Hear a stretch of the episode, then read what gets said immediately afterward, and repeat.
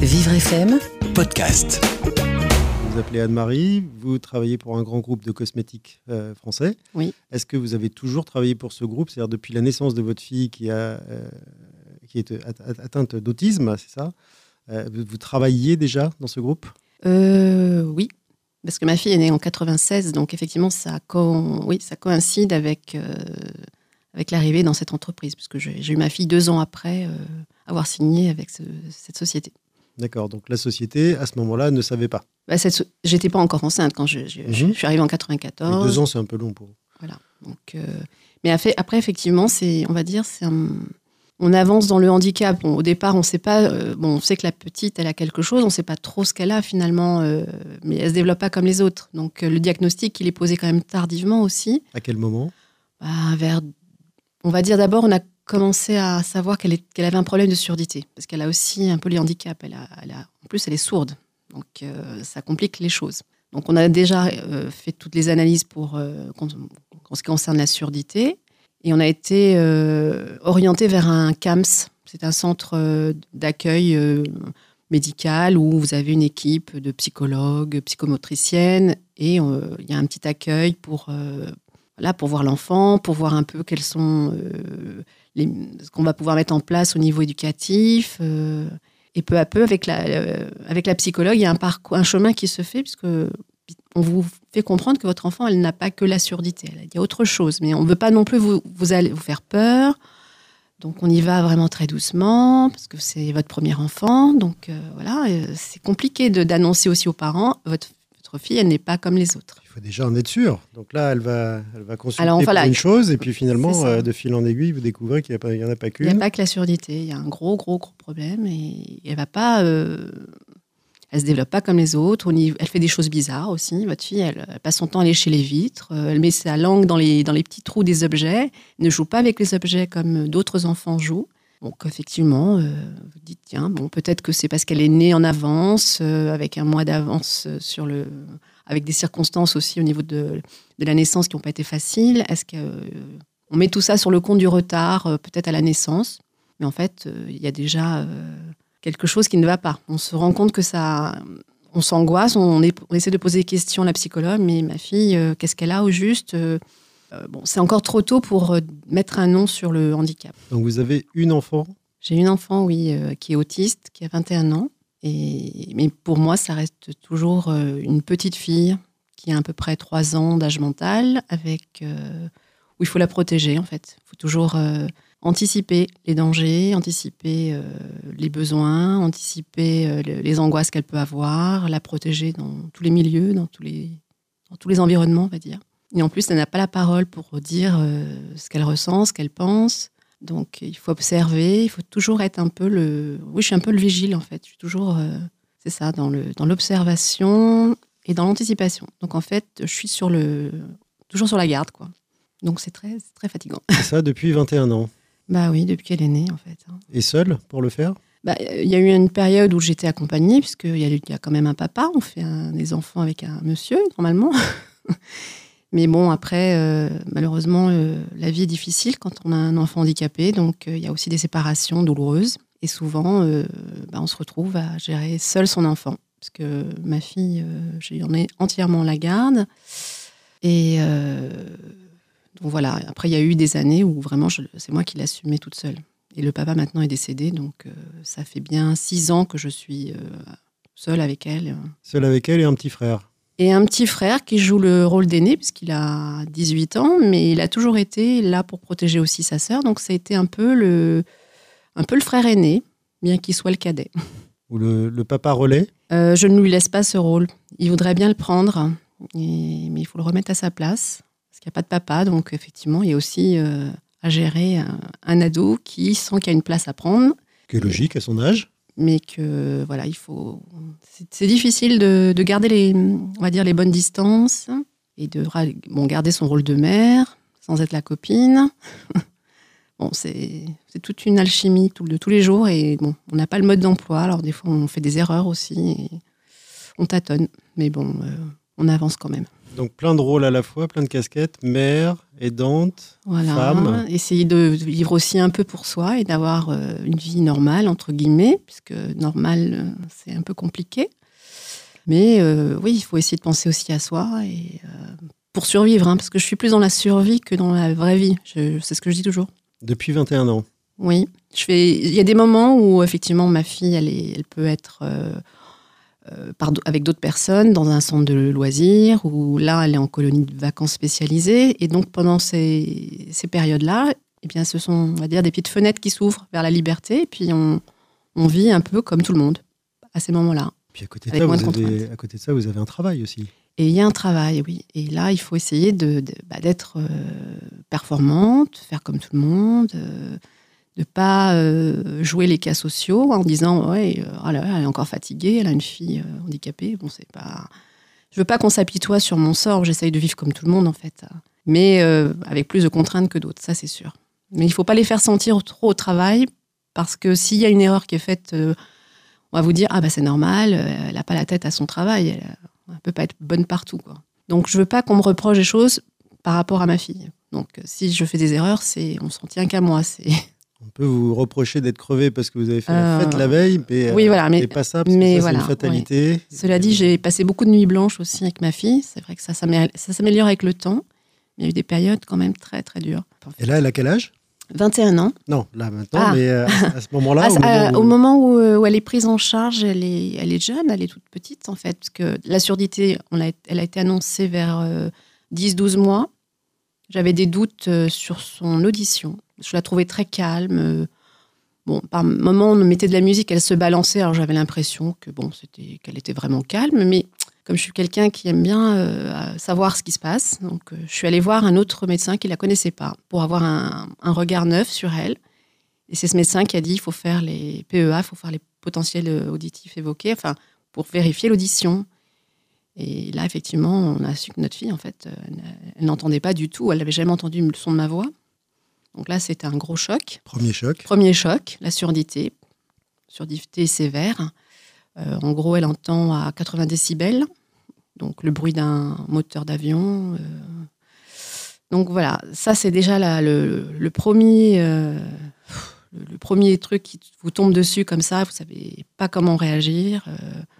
Il y a une grosse douleur là. Vous en Déjà, parlez à vos collègues à ce moment-là Euh, Non, non, non, j'en parle pas tout de suite. J'ai mis du temps à parler de ma fille. De On ses vous demande des nouvelles de votre enfant quand même. Oui, Vous arrivez au travail devant la machine à oui, café. oui, euh, oui, oui, bah voilà, Tout va bien. tout va bien. Jusqu'à 9 mois, tout va bien. Après, effectivement, euh, euh, on met du temps à parler des- de ces choses-là. Je pense que j'ai mis au moins 4-5 ans avant de dire que ma fille, bah, elle, voilà, elle était différente. Dans le cadre professionnel. Oui, mais à quelques personnes seulement, parce que vous avez tellement de chagrin en vous que vous ne pouvez pas en parler, en fait.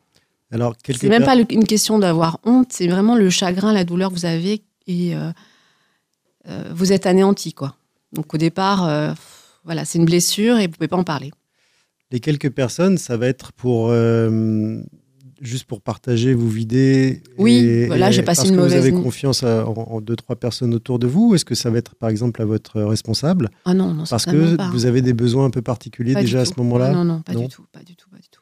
Non, non. C'est vraiment des collègues de travail avec qui vous sentez proche. Vous pouvez partager, bon ben, des histoires de cœur, des histoires de voilà manque de sommeil, euh, des choses comme ça de la vie, mais certainement pas à votre responsable. Il y a une barrière. euh, vous êtes dans un cadre professionnel, vous pouvez pas parler de vos petits problèmes qui en fait sont pas des petits, c'est des gros problèmes et c'est pour la vie. Je sais qu'après vous prenez conscience que on dit toujours quand vous êtes mère, euh, votre enfant c'est pour la vie, mais quand vous avez en plus un enfant différent, c'est même pas quand c'est pour la, c'est pas pour la vie, c'est jusqu'à la mort en fait. hein. Il y a une nuance quand même. C'est qu'à un moment donné, vous faites des enfants, vous, vous savez qu'ils vont grandir, Et Et- s'épanouir tout seul. s'épanouir, ils vont vivre leur vie et c'est ce qu'on leur souhaite, hein, de, de- leur donner tous ces outils pour qu'ils s'en sortent et qu'ils vivent une vie heureuse. Mais votre enfant, elle va grandir, bien sûr, phys- physiquement, elle va grandir comme tout le monde. Elle va vieillir aussi, mais elle va jamais être autonome. Elle va toujours être dépendante des autres. Et donc, c'est ça la, le gros poids qu'on a sur l'épée de Damoclès qu'on a au-dessus Et de à notre tête. fortiori de vous, parce que trouver un compagnon quand on est autiste et sourd, c'est pas forcément évident. Alors, en fait, le compagnon, je l'avais puisque je l'ai fait avec Ouais, lui. Je parle pas de vous, je parle de votre fille. Ah, ma fille, alors là, c'est même pas envisageable. C'est pas envisageable, voilà. Non, elle est, elle est vraiment dans son petit monde, donc il faut la protéger. On est toujours, euh, on a du mal à savoir ce que l'avenir va lui réserver, mais euh, j'allais dire, ma, mission, moi, maintenant, c'est de trouver des gens qui vont prendre le relais, qui vont être bienveillants pour elle, s'assurer qu'elle soit dans un bon environnement, avec des gens qui, qui vont bien s'occuper d'elle et qui vont, euh, vont l'aider à qu'elle soit, euh, qu'elle vive une vie heureuse quand je ne serai plus là. Parce que c'est ça le gros, le gros souci. Il y a encore le temps. Il y a le temps, j'espère, mais bon, il faut quand même prendre le, essayer de prendre le temps aussi de, de tout ça. Alors, c'est compliqué. Quelques mois, elle, vous découvrez qu'elle est sourde. Quelques mois après encore, vous découvrez qu'elle est euh, autiste. Oui. Vous, êtes toujours, vous êtes toujours en poste au même endroit comme aujourd'hui. Oui. Et, vous en parlez encore à des collègues de cette étape-là ou? Euh, J'en parle un peu plus, un peu plus, mais il a fallu que je fasse aussi moins un chemin euh, intérieur avec la psychologue aussi pour, bah, pour digérer. Parce qu'on se dit, qu'est-ce que j'ai fait pour que cette fille elle naisse avec ce problème? Est-ce qu'il y a, y a quand même une cause? Quelque chose qui s'est pas, bien passé pendant la grossesse? On, cherche des raisons en fait. Il y a aussi le, poids de la culpabilité. Est-ce que est-ce c'est dans les dans les gènes? Enfin bon, donc c'est vrai que à ce moment-là, pour vous, le travail, c'est une bulle où vous pouvez vous échapper. Oui, oui, parce euh, c'est plutôt un endroit où vous avez encore une éclume, une enclume, pardon, sur le dos, à devoir euh, voilà faire semblant euh, et, puis, et puis lutter contre la fatigue, les problèmes divers et variés. J'allais dire que c'est à double tranchant parce que il y a effectivement le fait que vous êtes dans l'entreprise, vous arrivez dans l'entreprise, on dit bon là maintenant mes problèmes, hop dans la valise, je les range, je suis là, j'existe en tant que moi pour gérer d'autres choses dans, mon, dans le cadre de mon travail, je suis professionnelle. effectivement, j'ai bien sûr, euh, si je suis fatiguée parce que j'ai pas dormi de la nuit, je vais essayer de le mettre de côté. Ça vous arrivait ça? Très souvent, bien sûr. J'arrivais avec des cernes. Pour vous occuper de votre fille? Bah oui, parce qu'elle me réveillait trois, quatre fois dans la nuit, euh, et pas parce que c'est un bébé, mais parce qu'elle ne dormait pas, et qu'elle voulait que je dorme avec elle, et pas à côté. Il, faut que je il fallait que je la, l'enlace comme un tout petit bébé, sauf qu'elle en avait déjà euh, quatre ans. Elle avait déjà quatre ans, donc euh, c'était donc voilà, c'était une souffrance pour moi, mais il fallait que je tienne le choc, il fallait que je, je, continue ce chemin parce que je sentais que de toute façon, mon travail c'était une survie aussi, c'était l'oxygène je vais chercher de l'oxygène au travail, j'arrive complètement fatiguée, je, m'épuise aussi au travail, puisque on est fatigué quand on donne 8 euh, heures dans la journée à faire des choses comme tout le monde. Mais en même temps, c'était aussi euh, une bouffée d'oxygène et, exister. Parce que je vois des personnes, euh, j'en ai parlé après avec d'autres mamans, j'ai réussi à avoir des dialogues avec des mamans avec qui je reste encore en contact, qui me disent Je ne sais pas comment tu fais pour travailler. je dis ben Moi, le jour où je ne travaille pas, je meurs. Parce que j'ai besoin de travailler pour justement prendre des forces. Et j'ai besoin de sortir et de voir des gens et de faire autre chose que de parler du handicap. recharger vos batteries. Recharger des batteries pour être là pour ma fille. Parce que si je ne m'écroule, tout s'écroule en fait. Donc le travail, c'est vraiment primordial. Effectivement, ça demande beaucoup d'énergie. à ce moment-là, vous êtes deux encore. À ce moment-là, on est deux, mais une chose aussi, c'est que le papa, à un moment donné, s'est retrouvé au chômage pendant quatre ans. Donc, pendant cette période de quatre ans, euh, moi, je travaillais. Et lui euh, emmenait ma fille au CAMS pour des, de la rééducation. On avait aussi des suivis psychologiques. Donc là, euh, le papa, il croyait vraiment que la petite allait guérir. Pour, elle, pour lui, c'était une maladie. Il allait, elle allait guérir. Déjà, on allait lui mettre des prothèses, elle allait l'entendre, et puis elle allait se mettre à parler comme tout le monde, et puis elle serait à l'école. On, a ce. Voilà, on pense que ça va, ça va se décanter, en fait. C'est bon, un cauchemar, mais finalement, on va peut-être trouver des solutions. Euh, avec euh, la médecine, on va, va y arriver, quoi. En fait, on y croit. Puis à un moment donné, bah, le papa il perd pied, et puis, euh, et puis euh, il assure plus, quoi. Et il s'en va. Il s'en va pas tout de suite. Non, non, il, a quand même réussi à trouver du travail. Il a trouvé du travail et mais bon, malheureusement, sa, sa souffrance à lui, il n'a pas su la gérer. Et je ne vais pas trop rentrer dans les détails parce que c'est encore quelque chose de, de, douloureux pour moi. Mais voilà, quelque part. Et pendant quatre ans, le, parce que si je me souviens bien, les, allocations chômage, on ne les touche pas euh, indéfiniment. Euh, pendant, pendant une partie de ces quatre ans, l'essentiel des revenus, ou bah, la totalité des revenus du, ménage, c'était vous C'est moi. Après, effectivement, lui, il, il avait la garde. Donc, je ne, je, si vous voulez, je, je, n'avais pas les frais de garde. Mais tout le reste, c'était moi, le loyer, euh, les courses. Donc lui, il contribuait à ce qu'il pouvait faire, c'est faire à manger, s'occuper de la petite. Donc c'était un travail à la maison. Mais financièrement, c'est vrai que la charge était quand même euh, importante. Donc du coup, pas le choix. Non, pas le choix pas au le choix d'être performante au travail aussi. Est-ce que vous avez progressé euh, en, poste en type... Non, ma carrière. Vous avez changé de métier Est-ce que vous avez évolué Non, non, j'ai pas évolué du Jamais. tout. Non, dans ma carrière, non, je suis restée. j'ai changé, on va dire, de zone, mais j'ai pas pu évoluer comme j'aurais pu le vouloir en fait, parce que ben il y a des choix à faire. Et moi, pour moi, le. Qu'est-ce qui vous en a privé Ma fille, c'était, ça allait dire, euh, dans la balance entre carrière et, et personne, c'est ma, ma fille, avant tout. Donc, je ne peux pas être sur euh, tous les, enfin, euh, sur tous les chemins à la fois. Donc, à un moment donné, vous êtes tellement pris dans les, aussi dans les, dans le quotidien, les, les, les rendez-vous médicaux. vous n'avez pas le temps de penser à vous, déjà en, tant que personne, je dis même pas en tant que vous, carriériste, hein, c'est pas possible. déjà vous, vous, en tant que euh, personne. Euh, Anne-Marie. Moi, Anne-Marie, c'est de survivre. Est-ce que j'ai mal? Est-ce que je vais bien? Est-ce que je suis belle? Est-ce que quoi? Il y a des questions là. déjà, c'est déjà compliqué à ce niveau. Euh, voilà, déjà de, de, penser à sa personne sans penser déjà à son avenir professionnel. Donc la carrière, c'est non, bah, c'est même pas en rêve. Non, même pas en rêve. non, non, pas en rêve. C'est vous qui vous privez d'avancer ou c'est l'entreprise qui, qui vous empêche? Est-ce qu'elle vous a proposé d'évoluer? Non, non, elle propose pas d'évoluer. Après, elle n'est pas non plus fermée euh, si on a des, des projets, j'imagine. Je ne peux pas non plus euh, euh, leur jeter la pierre. Donc, mais, mais moi, je n'y arrive pas, en fait. J'y arrive pas. J'arrive pas à penser à moi en me disant, tiens, tu pourrais faire ça parce que j'ai pas le temps de penser tout simplement à. Il y a eu une période si j'ai voulu avancer un petit peu, mais ma fille était déjà prise en charge euh, en internat, donc ça me laissait un petit peu plus de temps dans la semaine pour essayer de penser à moi. Et d'ailleurs, j'ai commencé à, à, de nouveau prendre un petit peu de temps pour moi, m'inscrire à des activités. Euh, euh, extra, on va dire après le travail, de la musique, enfin extrascolaire. Vous voyez comme quoi je suis tellement. Vous êtes venu avec votre guitare, donc. Voilà, je suis venue avec ma guitare, mais d'autres activités. D'autres activités.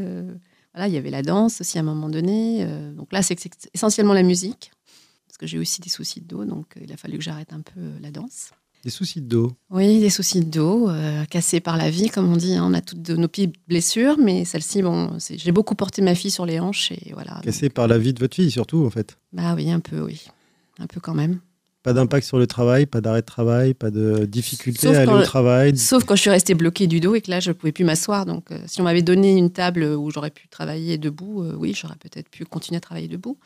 Mais, euh, mais toute la journée debout, c'était pas possible avec une table normale. Combien de temps ça? Je suis restée deux mois, oui, deux mois bloquée du dos. Donc, je, je, je, vivais allongée ou, ou, debout, en fait. Même pour prendre le petit déjeuner, c'était pas possible. J'en reviens toujours au travail. Oui, c'est bah oui, vrai que c'est quand même ce qui nous fait vivre aussi. Mais hein. ça, ça, nous permet quand même de balayer votre vie euh, et cette histoire euh, euh, à la fois bonne et mauvaise, parce qu'au final, je vous vois radieuse, là, mine de rien, même s'il y a beaucoup d'émotions. Oui, toujours. vous êtes quand même. voilà, y a pas, on ne va pas vous donner une pièce dans la rue. non, c'est vrai. C'est ce, ce, que tout le monde me dit. C'est ce que tout le monde me dit. Je ne sais pas, on ne dirait pas comme ça quand on te voit.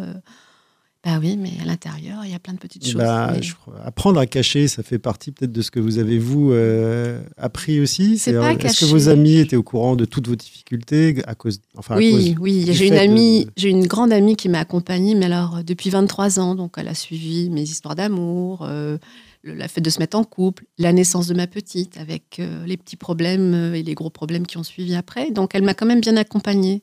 Je l'appelle une, une, amie. que j'ai connue dans le cadre du sport. Et, mais on a, on a créé des liens tellement forts que pour moi, c'est hermanita, je l'appelle.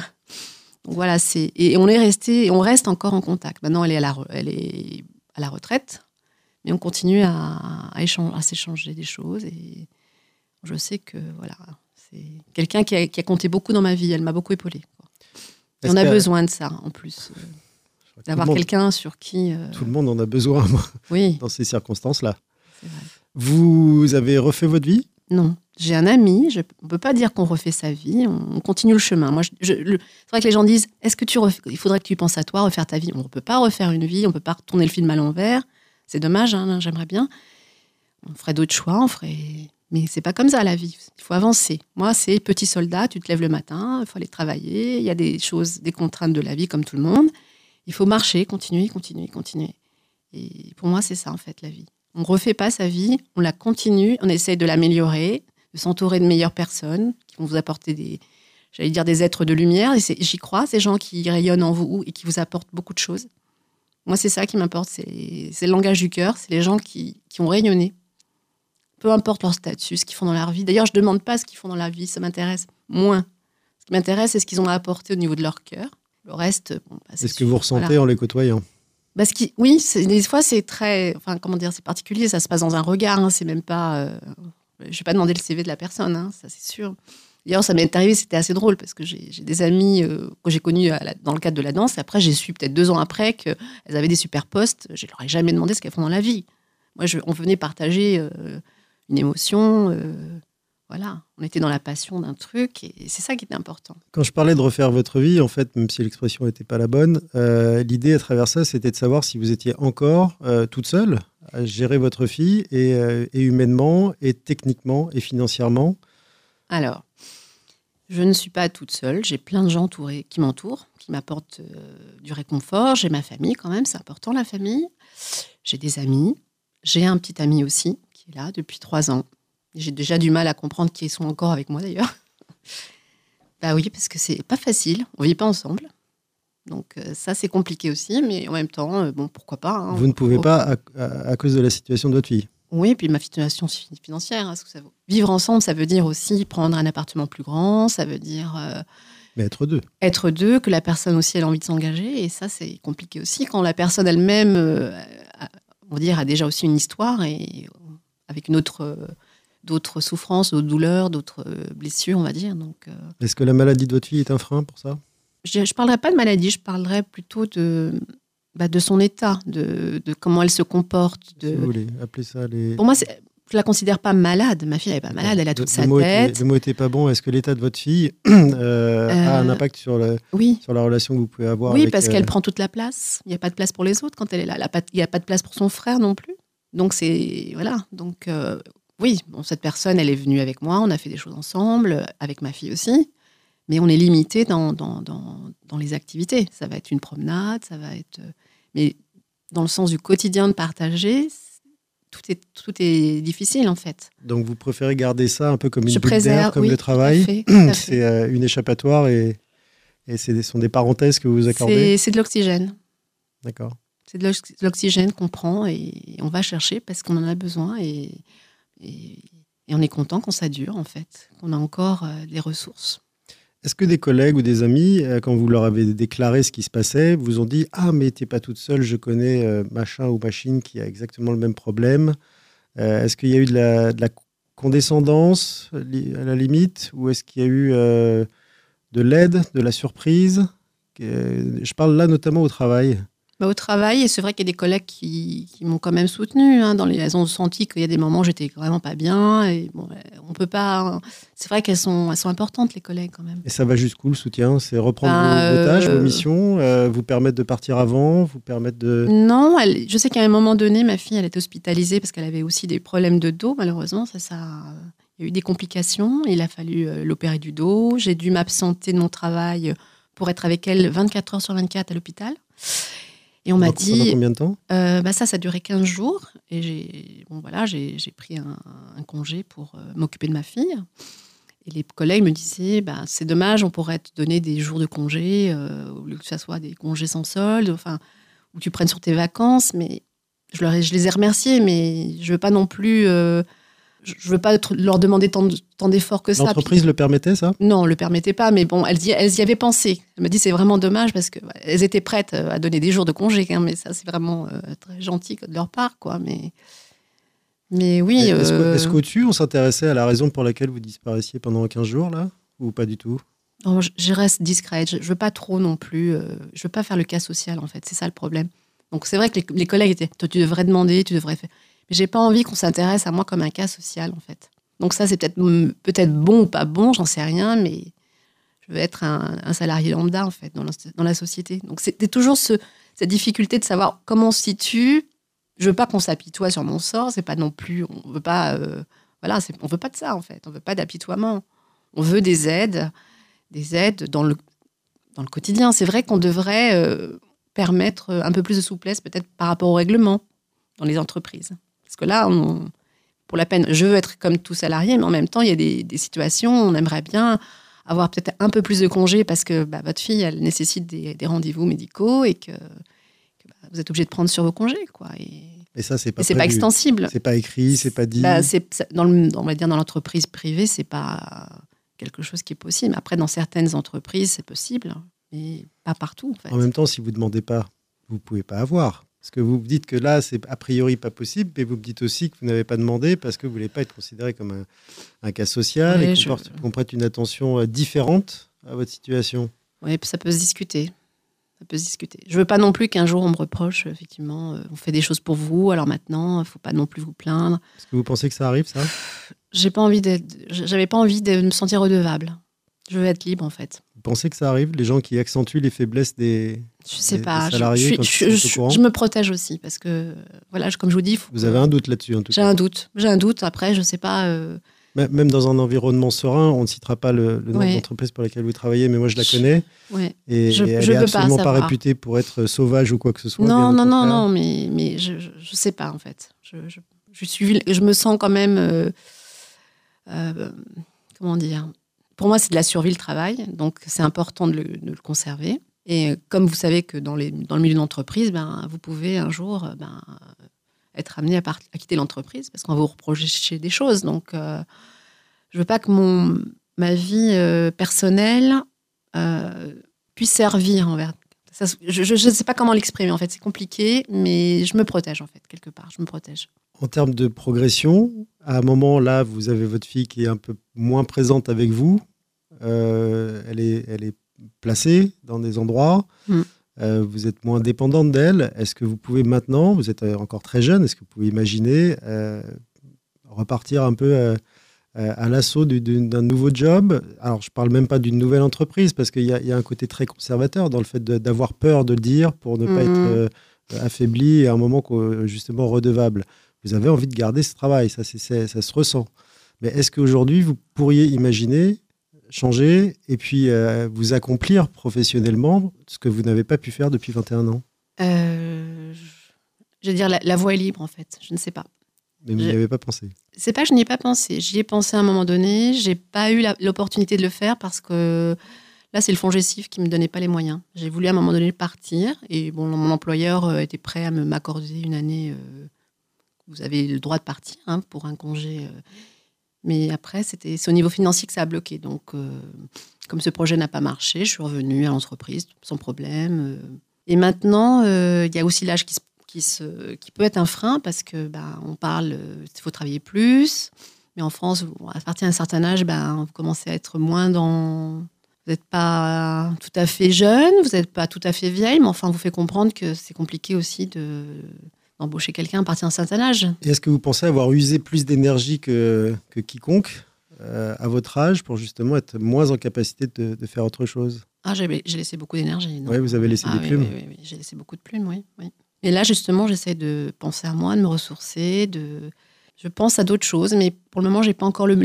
C'est en train de mûrir. J'ai pas encore les moyens de. de... Ce sera peut-être pas l'épanouissement dans le cadre professionnel, je n'en sais rien. J'ai envie d'apporter des choses. Je ne sais pas encore quelle voie je vais prendre. C'est en train de mûrir. Il y a beaucoup de. Faut que je fasse le ménage dans ma tête, en fait. Mais au moins, vous commencez à avoir le choix. Oui, je, je, vois une petite lueur là sur dans le chemin, donc ça s'éclaire un peu. Donc euh, maintenant, c'est à moi de savoir euh, quelle direction je vais prendre et qu'est-ce que je veux faire. Est-ce que je veux, je veux plus être euh, dans le milieu de l'entreprise et apporter des choses dans le milieu de l'entreprise, quitte à changer de voie carrément quelle, fonction exercez-vous oh Là, je suis juste, je suis juste, vous voyez, je suis encore très, mmh. très modeste. Je suis assistante commerciale. Vous êtes assistante. Voilà, mais pour moi, c'est juste. juste. c'est pas juste. Je pourrais pu faire plus. Ah les, lapsus ont, ils ont leur sens là. Je crois que je le fais même pas exprès. C'est voilà, le, mot est dit là. Hein, c'est c'est pas juste, mais c'est comme ça. Mais bon, je ne suis pas malheureuse pour autant, hein, parce que autour de moi, il y a quand même des gens euh, qui, sont, qui sont adorables. Et, et voilà, comme je dis, il y, a des, y a des jours où on n'a pas le moral, et puis il y a des jours où ça va mieux. Quoi. Mais il faut aller chercher cette énergie. Elle ne vous tombe pas du ciel. Hein. Ça, c'est certain. Donc il y a des jours, bah, c'est comme tout le monde, hein, on se lève, on se dit oh là là, euh, qu'est-ce qui, me tombe dessus aujourd'hui? J'ai pas envie d'aller travailler. Ça arrive aussi. Mais on est obligé. Bah, on est obligé, euh, oui et non, on est obligé. Bah, euh, on est obligé, bien sûr, pour vivre, pour payer son loyer, on est bien obligé de travailler, c'est sûr. Mais pourquoi aller forcément re-revenir travailler dans cette entreprise plutôt qu'une autre? Ça, c'est une, grande, bonne question. là, je crois que vous êtes attaché aussi aux personnes avec qui vous êtes. Moi, je suis quelqu'un qui m'attache beaucoup aux personnes. Donc, donc c'est, je pense qu'elle m'aide aussi à rester là, quelque part. Vos collègues? Mes collègues, mmh. que je salue. Elles ne pourront pas se reconnaître. Elles ne pourront pas se reconnaître, mais je pense qu'en pensée, euh, elles savent que. Est-ce que, à votre, compte. à votre connaissance, est-ce que dans votre entreprise, il y a d'autres personnes qui sont dans votre situation, dans votre cas, qui ont le même cas? Avec le handicap Oui. Et avec d'ailleurs l'autisme, pourquoi pas? Non, je pense Vous ne savez pas ou Je À ma connaissance, euh, des personnes qui ont une enfant autiste, non, je ne pense pas. Après, j'ai eu connaissance d'une une RA, oui, quelqu'un qui travaillait à la RH qui m'a parlé de quelqu'un dans son entourage, mais c'est pas son entourage proche, qui avait quelqu'un d'autiste dans sa famille et qui m'a donné d'ailleurs des adresses. Donc ça là-dessus, euh, oui, il y a toujours des gens qui ont soit quelqu'un qui travaille dans le milieu, qui peut m'apporter des adresses. C'est le réseau en fait. Mhm. Mais, donc ça reste évasif sur. Ça reste évasif, oui. L'évaluation des dégâts au sein d'une entreprise, d'une. Mais en même temps, quand vous avez un enfant, euh, vous, n'annoncez pas la couleur en disant attention, euh, moi je m'appelle un tel et puis ma fille, elle est, euh, elle est autiste. On peut en parler dans, si ça, dans le cadre peut-être d'une conversation, voilà, sans vraiment que ça soit réfléchi. Vous pouvez en parler de votre fille. Ben moi, effectivement, ma fille c'est un peu compliqué parce que voilà, mais pas de but en plan. Vous n'allez pas mettre une pancarte. Euh, ma fille est autiste. Est-ce que vous, êtes, euh, vous avez aussi dans votre entourage une enfant autiste? Non, on n'est pas là pour ça en fait. On est là pour travailler quand même. Brandis pas un drapeau comme ça. Oui, mais je pourrais, euh, je pourrais faire beaucoup de choses. Hein. au jour d'aujourd'hui, 21 ans après, votre, vos managers ou votre direction n'est toujours pas au courant Si, si, ils savent quand même. Ils savent. Ils savent. Je leur ai simplement dit. C'est vous qui leur avez dit ou ils ont appris? C'est moi qui leur ai dit. Maintenant que bon, maintenant que ma fille est en internat, je suis plus disponible. Donc n'hésitez pas si euh, pour, le, pour, des voyages, par exemple, s'il y a des choses qui se présentent, qui on est amené à se déplacer, je, du lundi au vendredi, maintenant, je suis disponible. sauf le vendredi soir, il faut que je sois là, au taquet tout le week-end. Mais ça voilà, je leur ai dit, attention, pensez à moi s'il y a quelque chose. Et avant, vous, vous leur aviez dit l'inverse. Je ne peux pas voyager. Ben avant, je... Et vous êtes dans un service commercial international, c'est ça? Oui, mais on voyage pas. On voyage pas vraiment. Une carte postale.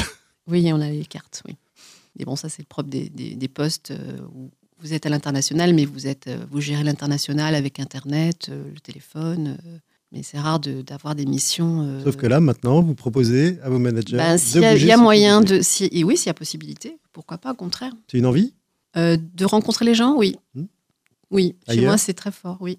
Oui, je suis, très, je suis beaucoup dans, la, dans le partage. Donc, et je trouve qu'on apprend beaucoup plus en, justement en rencontrant les gens. Parce qu'à travers un, bon, un téléphone, ok, on se parle, mais quand vous partagez le quotidien de la personne qui travaille avec vous, euh, vous voyez un peu ce qui se passe. Là, vous vous rendez compte de choses qui vous n'avez pas idée parce que vous êtes dans, son environnement. Donc là, vous vous rendez compte des petites choses, des petits détails qui. Le dialogue passe mieux et ça crée des liens aussi.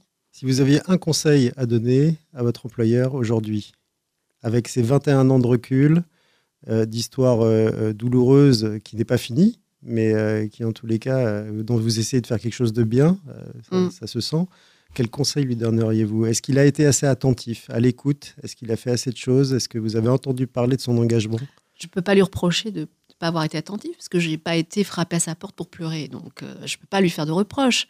C'est aussi à moi de vaincre un peu ma, pudeur, parce qu'il y a une, une, question de pudeur aussi. Parce que là, vous rentrez dans l'intimité des gens. Vous n'allez pas parler de tous vos problèmes sur la table.